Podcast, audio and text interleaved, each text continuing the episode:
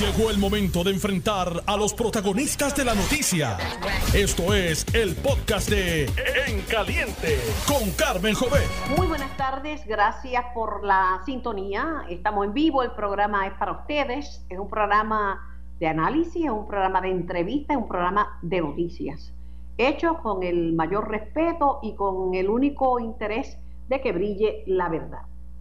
Con el beneficio de que cuando me equivoco digo me equivoqué Aquí le cuesta tanto a muchos profesionales reconocer cuando se equivocan. Y eso no desmerece a nadie, al contrario, reconocer nuestros errores nos ayuda a, mejorar, a crecer como ser humano. Gracias a Dios que viernes de reunión virtual con amigos y familiares, de recreación, saqué un ratito para, aunque sea de una caminata alrededor de, la manzana eh, del lugar donde vive, es viernes de reflexión para no cometer los mismos errores. Bueno, comienzo con mi primer invitado, el senador independiente José Vargas Pidot. Buenas tardes, senador Vargas Pidot. ¿Cómo estás, Carmen? ¿Qué tal? Buenas tardes. Bueno, me he quedado sorprendida porque yo entiendo que la gente tenga sus posiciones a favor y en contra, pero que uno sea coautor de un proyecto y, no vote. Y me dice, dice Carmelo Ríos que ahora se puede votar hasta por email. Se me hace un poquito difícil de entenderlo. Yo, a mí también, pero en, realidad yo creo que aquí hay eh, una serie de cosas que nunca se, nunca ya las, lograremos entender. Eh, el matiz que se le ha dado a toda esta discusión que es muy sencilla. Esto es una enmienda a la ley de salud mental y una enmienda a la ley de protección y seguridad de los menores eh, y de las menores que busca precisamente evitar que en algún momento eh, algún niño, alguna niña se le hiera la inocencia sometiéndole a una pseudoterapia que ha sido siempre tan dañina y que se relaciona con traumas permanentes en, las emociones, eh, con intentos de suicidio y con suicidio. Así que, de verdad, yo, yo entre esto, yo, yo entiendo que los integrantes ex oficio no tienen la obligación de votar y yo eso se lo, se lo, se lo reconozco.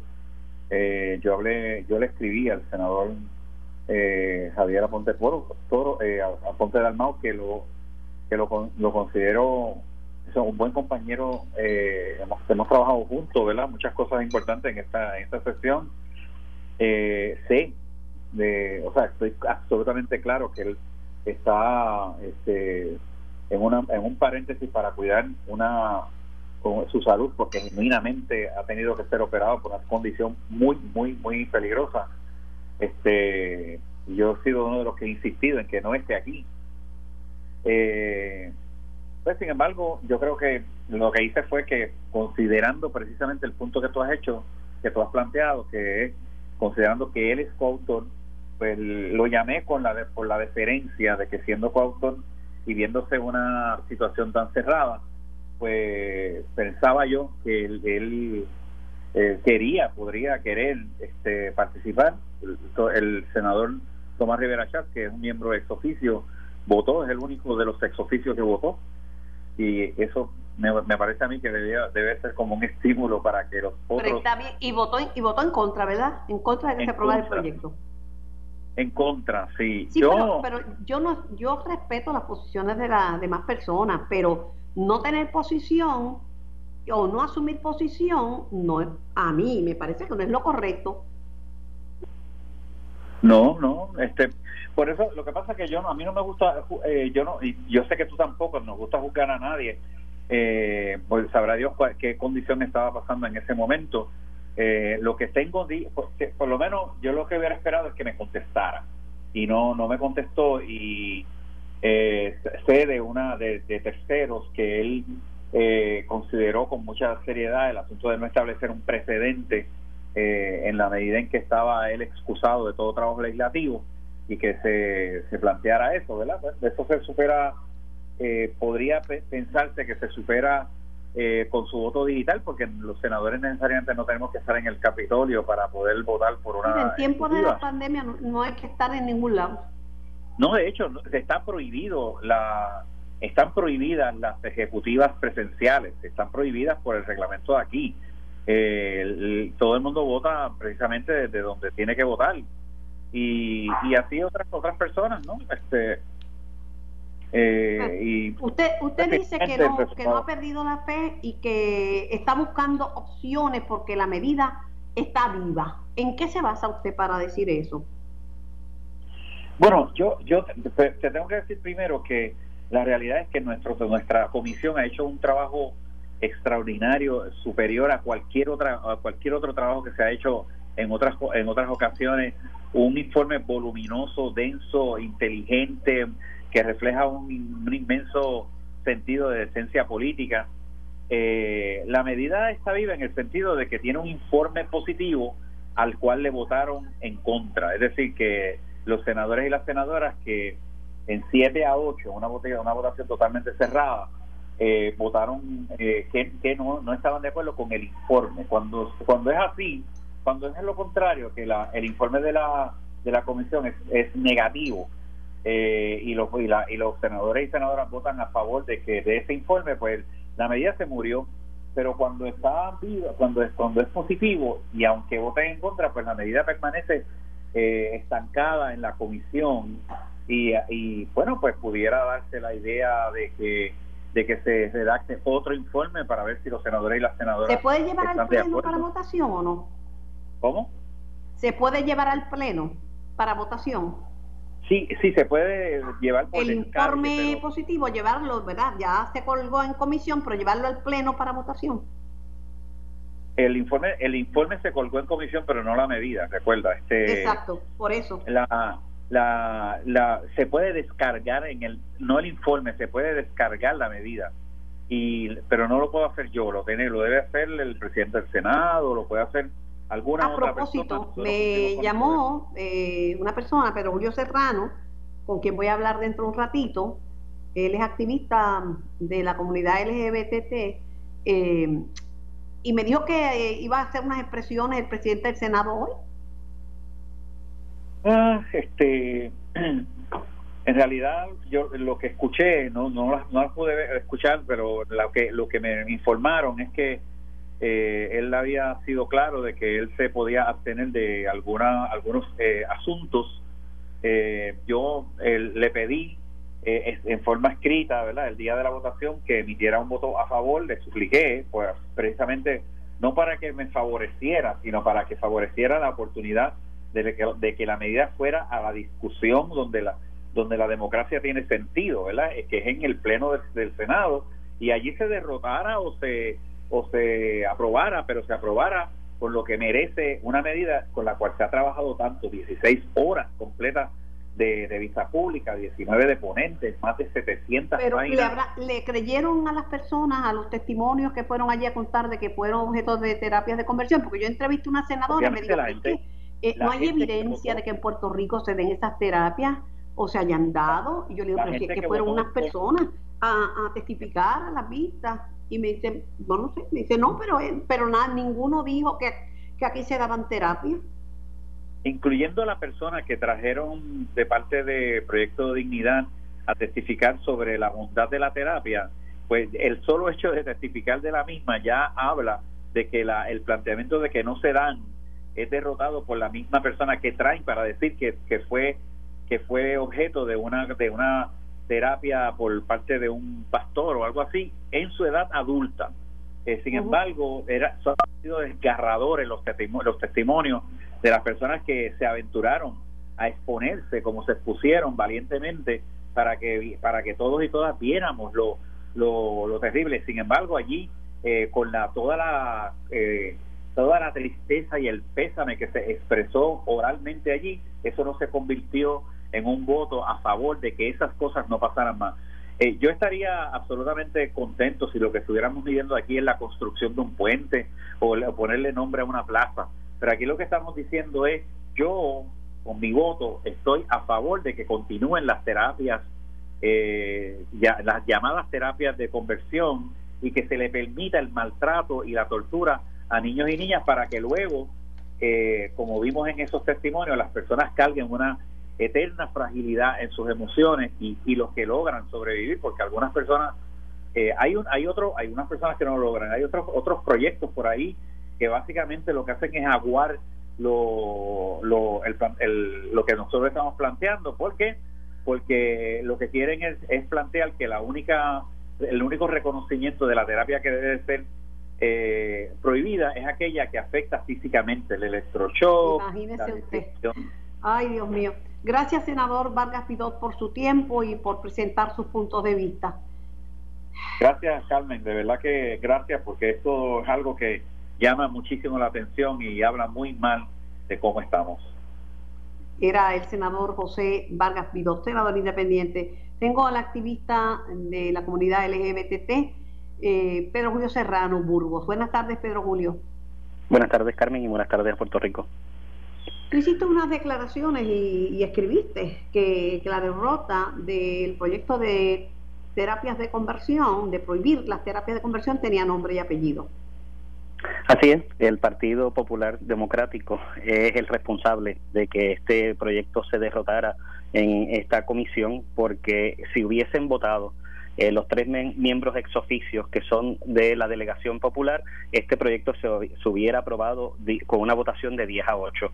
Eh, uno de los coautores de las medidas, Javier Aponte de Almao, no votó. Eh, cuando esto lo único que tenía que hacer era mandar un correo electrónico confirmando su votación. El mismo presidente del Senado que en el pasado cuatrienio había votado a favor de un proyecto similar y que se ha expresado en contra de las terapias de, conversión tampoco pudo enviar un correo electrónico. La misma vicepresidenta del Senado, Mariali González, que es psicóloga, que sabe que su profesión prohíbe estas terapias, tampoco eh, emitió su voto. Y no tan solo eso, eh, vamos a dejarnos de nimiedades. Eh, José Luis Dalmao no tan solo es el presidente senatorial, es el presidente de su partido político. Y si usted como presidente de una colectividad no tiene las agallas para ejercer su liderato, ¿para qué sirve una posición si usted no va a adelantar las causas que usted, que usted dice creer y que están contenidas en su programa de gobierno. De verdad que Pero déjeme, déjame decirte, Pedro Julio, y perdona que te interrumpa, que fue, fue difícil también para los senadores y senadoras porque, mm, por ejemplo, en el caso de Valga Vidot lo amenazaron. Eh, hubo un momento que tuvo que pedir eh, auxilio de la superintendencia del Capitolio porque no podía ir ni a, ni a su automóvil y verbalmente lo, lo ofendieron.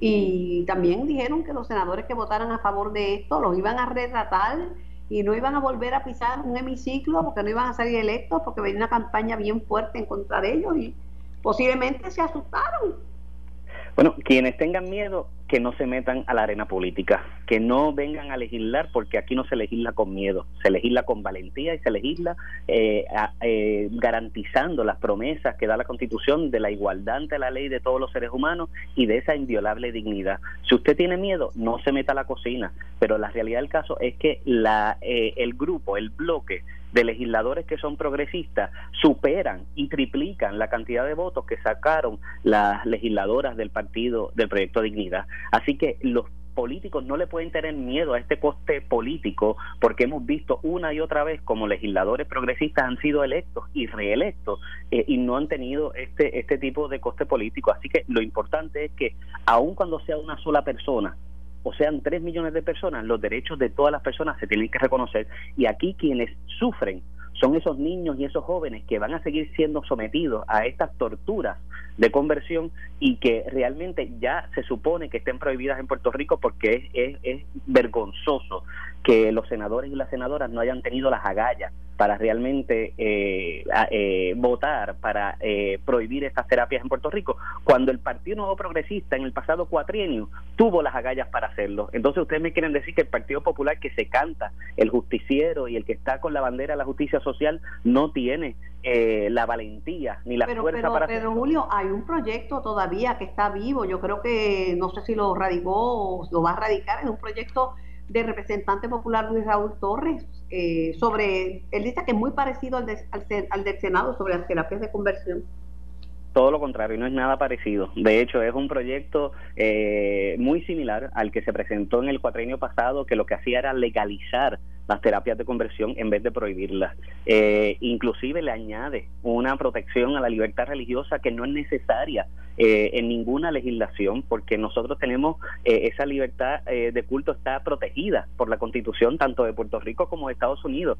Así que el proyecto 184 en ningún lugar menciona las iglesias, en ningún lugar prohíbe y entra en, en, las prácticas que puedan tener las diferentes religiones, sino que lo que hace es prohibir unas terapias eh, que se hacen eh, dentro de unos contextos eh, de los profesionales de la salud y de la conducta humana y que por ahí es que va el proyecto. Así que yo creo que hay mucha desinformación a propósito de los grupos fundamentalistas para tratar de decir que esto se mete con las iglesias cuando no tiene nada que ver. Así que el proyecto de Luis Raúl Torres no tiene ni va a tener el apoyo de los grupos que defendemos los derechos humanos ni de las organizaciones profesionales que eh, atienden la salud y la conducta humana en Puerto Rico.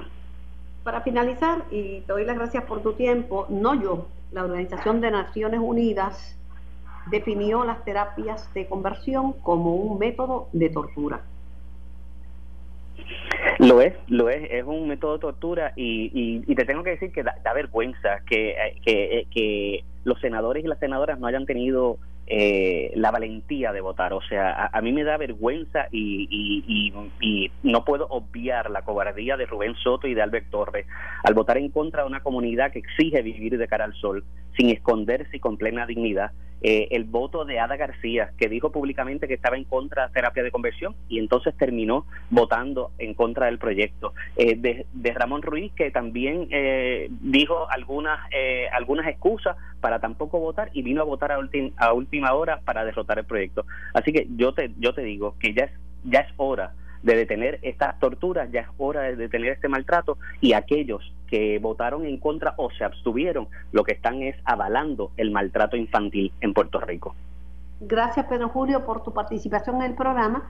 Esto es en caliente por Noti 1630 y por el 94.3 FM. Yo voy a una pequeña pausa y regreso eh, para hablar de las acusaciones radicadas contra eh, Félix Verdejo y la persona que se dice que es su cómplice eh, por el asesinato de Keishla Rodríguez en lo próximo.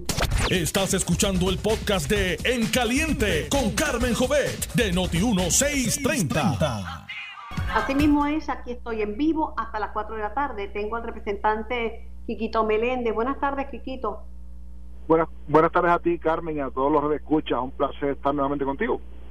Me, me enteré que radicaste una medida de manera que las compañías de telecomunicaciones ayuden en la divulgación de, divulgación de las alertas, de todo tipo de alertas, de la alerta hambre, de todas las alertas que se dan en el país. ¿En qué consiste la medida?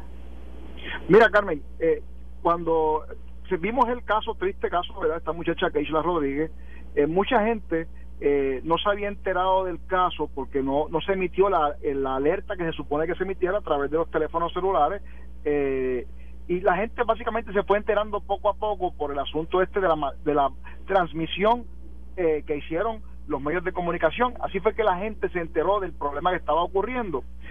pero cuando las personas que saben un poco más de esto que yo, ¿verdad? que son los que investigan típicamente estos casos, me traen la preocupación de que se debió haber este eh, activado ¿verdad? La, el, asunto de los mensajes de texto, pero cuando verificamos la legislación no había una obligación en ley, así que era básicamente por acuerdos de voluntarios y lo que estamos haciendo es ahora poniéndole fuerza de ley a que en cada ocasión que la policía de Puerto Rico active una de las alertas, como por ejemplo la desaparición de menores, es la famosa alerta Amber, la alerta Silver, que es la alerta de cuando hay personas que tienen Alzheimer, ¿verdad? Este, que se pierden y andan desorientados. La alerta rosa, que es la alerta eh, que vimos este de mujeres mayores, ¿verdad? Que son víctimas de secuestro o algún tipo de, maltrato, ¿verdad? Eh, o la alerta este Mayer Elías, que es la alerta de los famosos hit and run.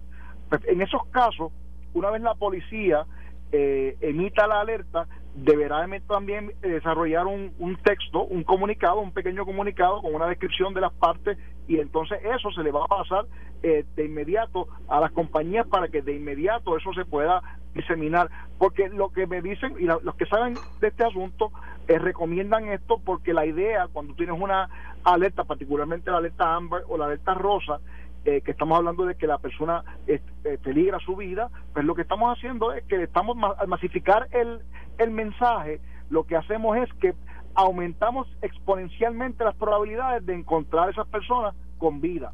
Porque lo que estamos buscando aquí no es otra cosa de salvar vidas.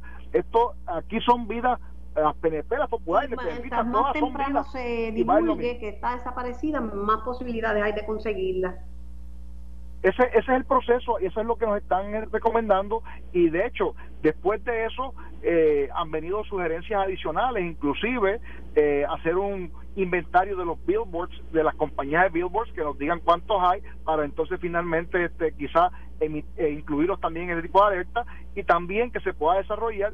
Tú sabes eh, la, la experiencia nos dice verdad que la, alerta que se emite por el por el televisor que es la alerta de los IES el, anuncio de emergencia, pues quizá desarrollar algún tipo de alerta particular con un sonido distinto que se pueda identificar para separarlo de la alerta de eh, ya nacional, ¿verdad? Que hace el gobierno, pero para entonces incluir quizá una descripción, un cintillo, con quizá, si posible, una foto eh, de la víctima que está desaparecida, porque la idea es que tengamos eh, que la, oye, cuando Puerto Rico se une logramos cosas grandes.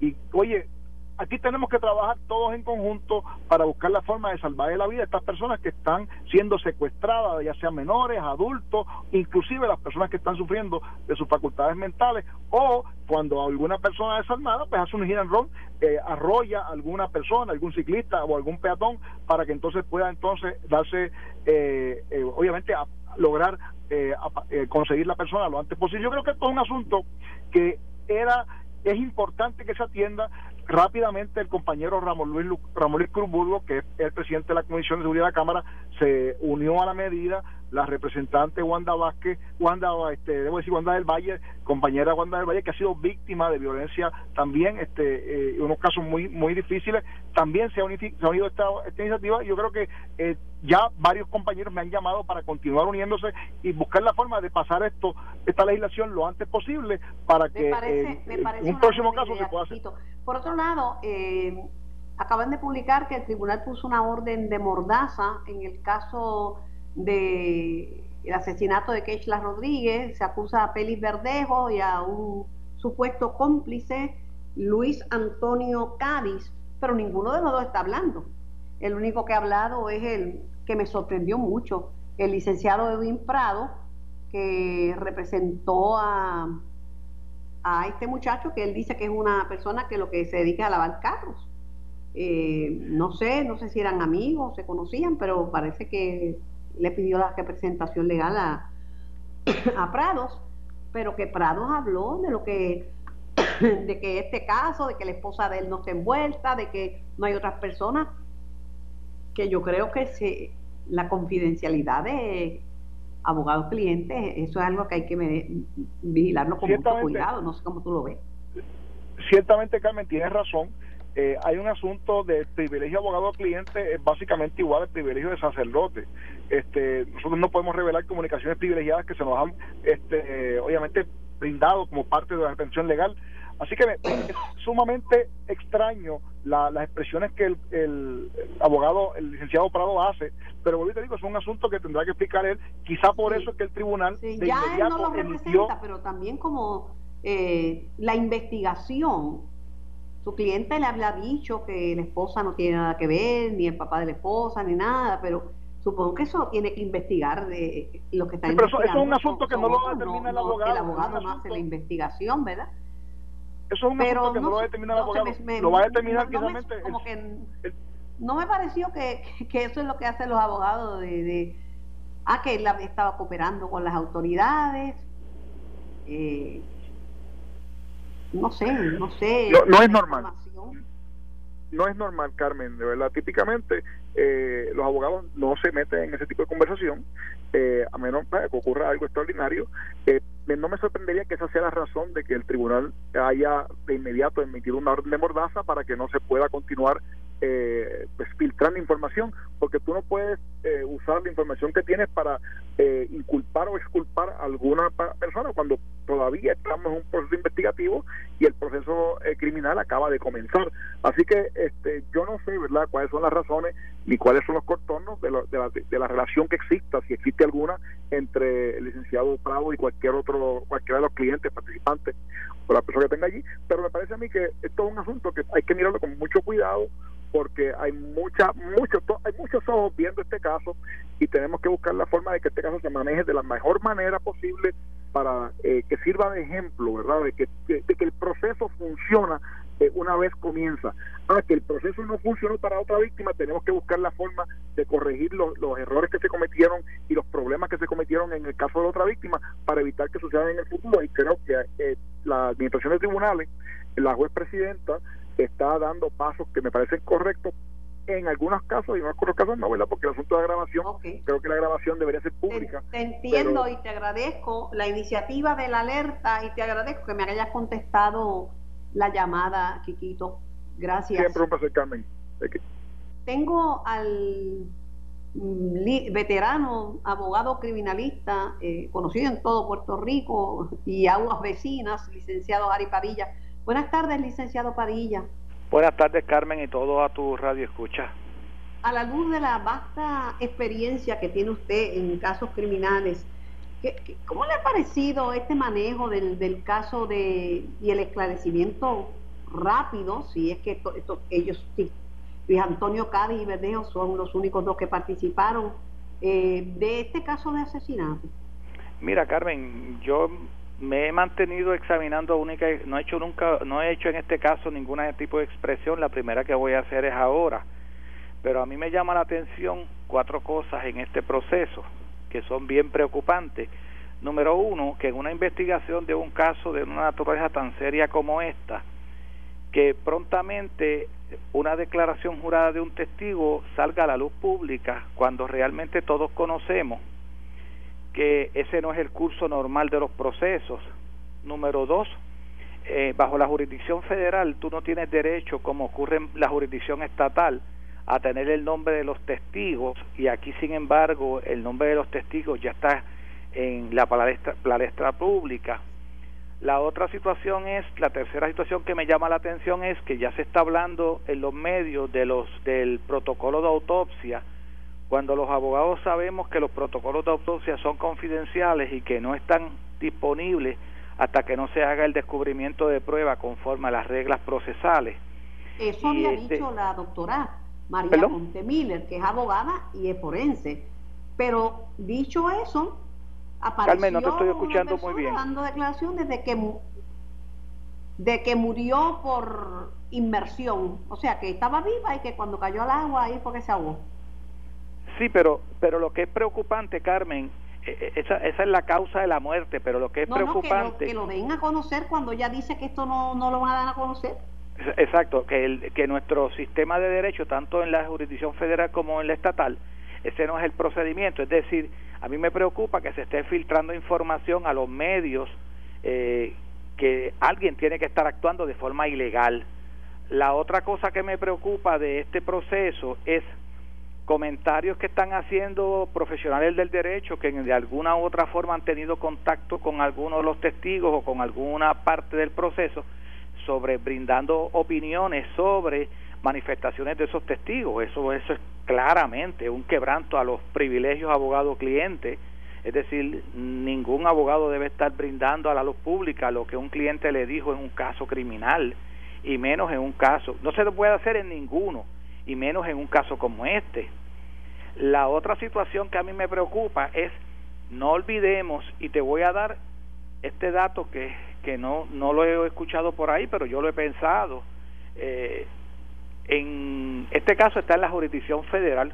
Cuando los casos están en la jurisdicción estatal y hay mucha publicidad, nosotros no tenemos dónde trasladar los casos para que se vea sin publicidad. Sin embargo, cuando el caso está en la jurisdicción federal, esos casos pueden ser trasladados. Es decir, yo me estimo que aquí los abogados de defensa van a estar pensando sacar ese caso de la jurisdicción de Puerto Rico y mandarlo por una jurisdicción en Estados Unidos donde se vea porque con la publicidad que le están dando a ese caso aquí, ese acusado no va a tener un juicio justo e imparcial.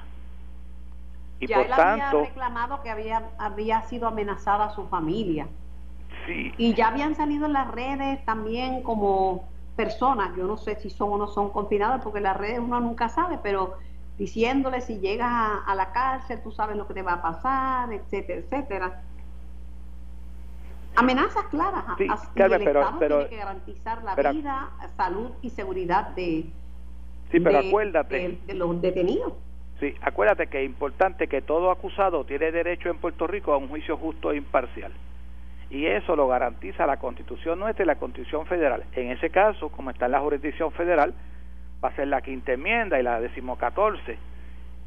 Y en ese entonces los abogados de, ese acusado, con todo perfecto derecho, pueden salir y solicitar del Tribunal Federal en su momento que ese caso sea trasladado fuera de la jurisdicción de Puerto Rico y, y yo espero que ese caso lo terminen viendo en, en Boston o lo terminen viendo en, en algún sitio en Nueva York o en, o en New Jersey o en, o en la Florida pero no en Puerto Rico.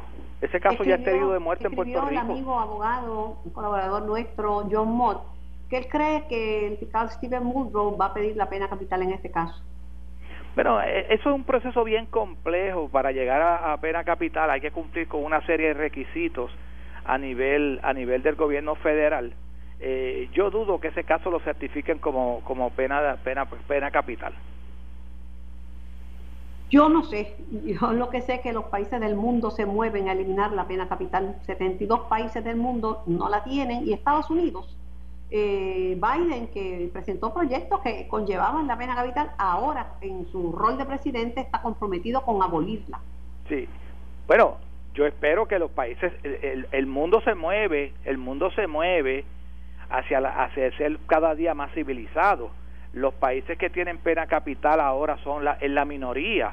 Este acuérdate del famoso el famoso escrito de Víctor Hugo el último momento de un confinado eh, es decir esa situación es terrible yo no creo que nosotros tenemos que ser cada día más civilizados no menos civilizados pedir pena de muerte los otros días a mí me enviaron un mensaje que decía lo siguiente ¿por qué todos los buenos no matamos a los malos y nos quedamos solamente los buenos.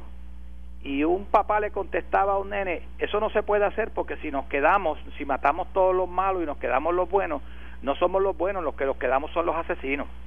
Yo no creo que la pena de muerte tenga base alguna en, en, el siglo XXI.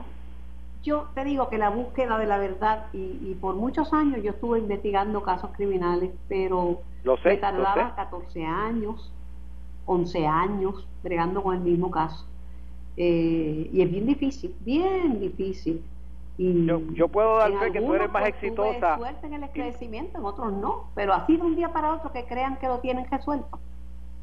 Es difícil eso, eso es difícil. Mira, Carmen, yo estoy, yo doy fe de que tú, de que tú has sido más exitosa en, en el ámbito penal que un sinnúmero de abogados realmente admitidos a la práctica. bueno, he tenido suerte, he tenido suerte porque, pues, a veces la perseverancia ayuda, ¿verdad? Ah, no, y hay que ir con, inocencia a investigar un caso criminal, porque si ya lleva uno ánimo prevenido, la verdad se le escapa por el otro lado. Claro. Lo mejor es, lo mejor es investigar con, como con mente abierta, viendo todos los ángulos y haciendo el examen que corresponda y adjudicando la responsabilidad que corresponda. lo que yo lo que yo me, lo que a mí me preocupa son los prejuicios de defensa decir que esta investigación ya está resuelta, porque no le compete, no es el abogado defensor el que hace la investigación criminal. Eso es así, Carmen. Yo estoy, yo estoy plenamente de acuerdo contigo y voy más lejos. Eh, esas expresiones, en mi humilde opinión, eh, no deben hacerse.